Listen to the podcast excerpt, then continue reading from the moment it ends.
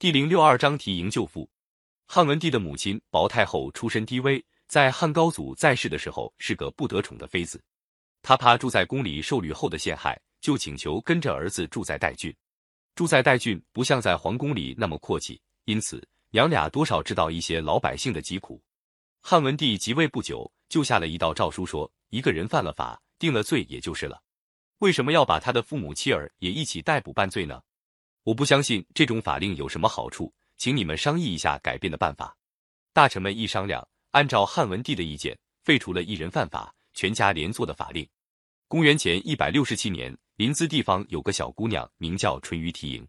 她的父亲淳于意本来是个读书人，因为喜欢医学，经常给人治病，出了名。后来他做了太仓令，但他不愿意跟做官的来往，也不会拍上司的马屁。没有多久，辞了职，当起医生来了。有一次，有个大商人的妻子生了病，请淳于意医治。那病人吃了药，并没见好转，过了几天死了。大商人仗势向官府告了淳于意一状，说他是错治了病。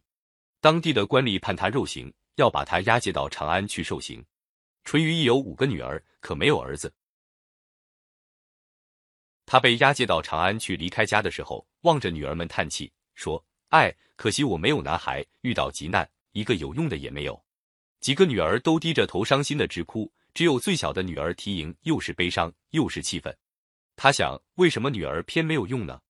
她提出要陪父亲一起上长安去，家里人再三劝阻，她也没有用。缇萦到了长安，托人写了一封奏章，到宫门口递给守门的人。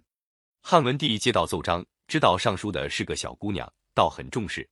那奏章上写着：“我叫缇萦，是太仓令淳于意的小女儿。我父亲做官的时候。”其地的人都说他是个清官，这会儿他犯了罪，被判处肉刑。我不但为父亲难过，也为所有受肉刑的人伤心。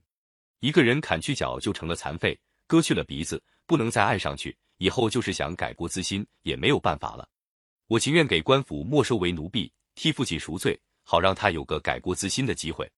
汉文帝看了信，十分同情这个小姑娘，又觉得她说的有道理，就召集大臣们，对大臣说：犯了罪该受罚。这是没有话说的，可是受了罚也该让他重新做人才是。现在承办一个犯人，在他脸上刺字或者毁坏他的肢体，这样的刑罚怎么能劝人为善呢？你们商量一个代替肉刑的办法吧。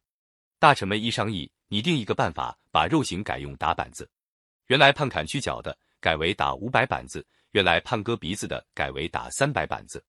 汉文帝就正式下令废除肉刑，这样缇萦救救了他的父亲。汉文帝废除肉刑，看起来是件好事，但是实际执行起来却是弊病不少。有些犯人被打上五百或三百板就给打死了，这样一来反而加重了刑罚。后来到了他的儿子汉景帝手里，才又把打板子的刑罚减轻了一些。